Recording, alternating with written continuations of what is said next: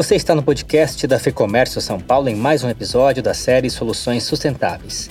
Ao longo do ano, vamos apresentar cases de responsabilidade ambiental que envolvam energias renováveis, logística reversa, gestão de resíduos e muitas outras possibilidades. Elas são parte da tão discutida agenda ESG, que vê nos temas ambientais, sociais e de governança um investimento estratégico. Neste episódio, vamos tratar da logística reversa de medicamentos em uma conversa com José Roxo, sócio-diretor da BHS, empresa que realiza o maior programa de coleta de medicamentos vencidos ou em desuso do país. São mais de 3 mil pontos de coleta gerenciados pela empresa em 23 estados. Ouvimos também Antônio Nap, diretor do grupo DIMED, empresa que comanda um modelo vertical com mais de 450 farmácias da bandeira Panvel, uma distribuidora de medicamentos e um laboratório farmacêutico. Ambos falam sobre o decreto 10388, que regulamenta a logística reversa e estabelece fases que devem ser cumpridas pelas empresas e que já estão em vigor. Se você é do ramo, é importante ficar atento, inclusive para evitar multas.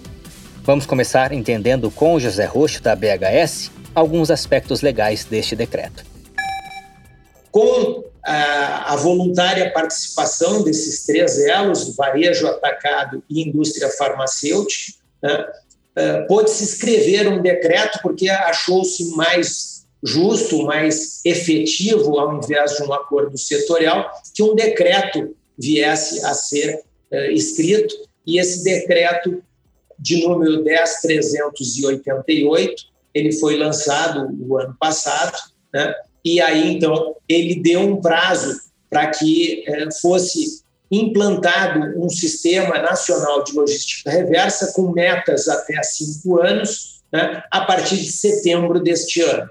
E dessa forma, agora eh, ficou mais fácil para todos os eh, gestores, como a BHS, que é uma entidade gestora da, da, da logística reversa aqui no estado de São Paulo, por algumas indústrias farmacêuticas, mas também que a BHS funciona como operadora facilitou né, eh, esse, esse trabalho, né, e não só para nós, mas para outros gestores ou outros operadores ou prestadores de serviço. Né. É algo que está sendo amplamente discutido e que a gente tem muita esperança aí agora de poder é, ofertar uma cobertura nacional nos próximos cinco anos para os consumidores. O decreto é bastante claro com relação às responsabilidades diretas, né? Então, é, o varejo ficou responsável por colocar o coletor, ele fazia a capacitação dos seus é, técnicos a respeito disso e preencher os dados e toda a documentação necessária para gerar é, manifestos de transporte e, e documentos para que então o atacado possa fazer essa coleta. O atacado, por sua vez, ele entra no lugar de um transportador de resíduo de saúde, que era uma parte bastante onerosa do processo, né, porque às vezes você tem que contratar uma transportadora para buscar dois, três quilos, e esse atacado, né, esse distribuidor, ele praticamente está todos os dias nas lojas do, dos clientes, são milhões de, de quilômetros rodados né, do próprio atacado, e que agora, então, ele está apto a fazer essa, uh, re, esse retorno, essa logística reversa com o medicamento da população.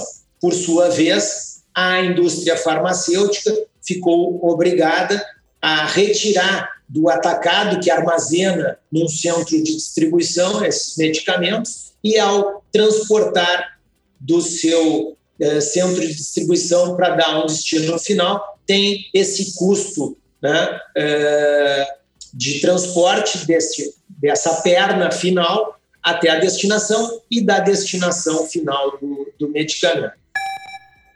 Algumas empresas se anteciparam ao decreto. É o caso do grupo de MED, que iniciou a logística reversa em 2010 e mais recentemente desenvolveu o programa Destino Certo.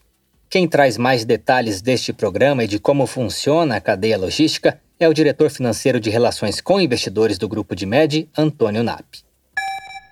Hoje nós temos mais de 180 coletores né, distribuídos em várias das nossas lojas, em todos os estados em que a gente atua. Para você ter uma ideia, somente no ano de 2020, nós recolhemos, através desse programa, mais de 20 toneladas né, de medicamentos vencidos. Então, realmente um número bastante relevante. Essa legislação, ela foi evoluindo ao longo do tempo. Nós temos, né, através do decreto 10.338 de junho de 2020, uma evolução em relação a toda essa toda essa logística reversa, né? E foi criado um programa nacional para todo esse controle de resíduos sólidos. Nós aproveitamos todo esse know-how que nós já tínhamos nisso e ao longo deste ano, no final de 2020 e desse início de 2021, nós estamos trabalhando num upgrade do nosso programa para facilitar o cumprimento de todas as novas regras que surgiram com a legislação. Porque, apesar da gente já fazer isso há bastante tempo, a legislação começou a exigir mais controles, né, mais cuidados, né, e nós estamos já com um cronograma estabelecido para, dentro do, do, que a lei nos exige, né, existe uma primeira fase que vai agora de 2021 até 2023, e uma segunda fase né, de adaptação que vai de 2023 até 2025. Dentro desse programa, o objetivo é chegar a pelo menos um coletor para cada 10 mil habitantes. Essa é a regulamentação que veio para as farmácias. E Antônio, que etapas que estão envolvidas nesse processo da logística reversa? A gente sabe que tem a fase do coletor, que está presente na farmácia, mas o que está por trás disso? Uhum, perfeito. Por trás é, desse processo, aquilo que não aparece para o consumidor é a parte mais difícil né, de todo negócio. E justamente ali é, nós envolvemos nosso time de logística, através das parcerias, para fazer a coleta do resíduo na loja. Esse resíduo ele exige uma, um determinado tipo de segregação, porque ele precisa ser totalmente rastreado. Né? Isso é uma das exigências da legislação hoje em dia. E uma vez que ele esteja segregado, ele volta para o centro de distribuição e do centro de distribuição ele é direcionado né, para os locais adequados para que ele realmente sofra o seu descarte. Nós vamos passar a ter dois modelos né, trabalhando nesse sentido. Por um lado, né, o, o, modelo que nós já vínhamos trabalhando é o modelo de fazer toda essa logística reversa por conta da companhia mesmo, utilizando a nossa logística, os nossos centros de distribuição e já os nossos parceiros para descarte dos resíduos. Que vamos lembrar, esses resíduos, a gente não está falando apenas daquilo que o consumidor devolve para a loja, mas existe na cadeia uma série de medicamentos que, felizmente, acabam vencendo dentro das lojas ou dentro do centro de distribuição e que eles precisam, em comum acordo com os fornecedores, serem descartados da melhor maneira possível. Em alguns casos, esses resíduos voltam para o fornecedor, em outros casos, são descartados por nós mesmos. Encerramos este episódio falando sobre como as farmácias e drogarias podem se tornar pontos de coleta. Eu passo a palavra mais uma vez para o José Roxo, da BHS. Hoje em dia, uh, o ponto deve procurar a sua entidade de classe. Tá?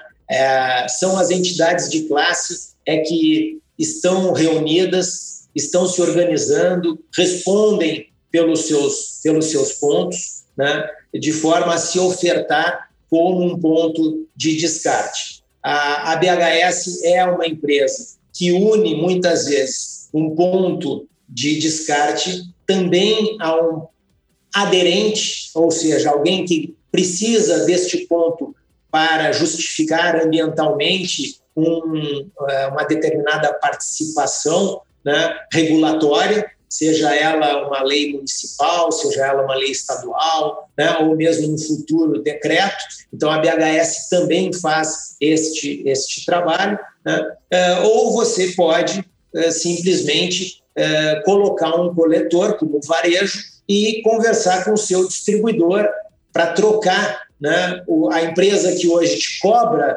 para levar esse resíduo descartado pela população, esse medicamento descartado pela, pela população, e diz: ó, distribuidor, você sabe da, do decreto 10.388, você está enquadrado, né? então você é, é, gostaria de convidá-lo para participar, para dar uma destinação correta. Então, ele pode montar o seu projeto individual. Nós ouvimos aqui o José Roxo, sócio-diretor da BHS, e o Antônio Nap, diretor do grupo DIMED. Para ter acesso a outras orientações, eu te convido a acessar o lab.fecomércio.com.br. É o espaço onde os associados da federação encontram direcionamento estratégico no campo da sustentabilidade, além de conteúdos trabalhistas, índices, pautas legislativas e tudo mais que interessa para você e para sua empresa. O link está aqui na descrição. Eu sou Guilherme Baroli, a entrevista e o roteiro deste episódio são de Fernando Saco, a produção é de Ana Strong e a edição do estúdio Johnny Days. Obrigado pela sua companhia e até a próxima.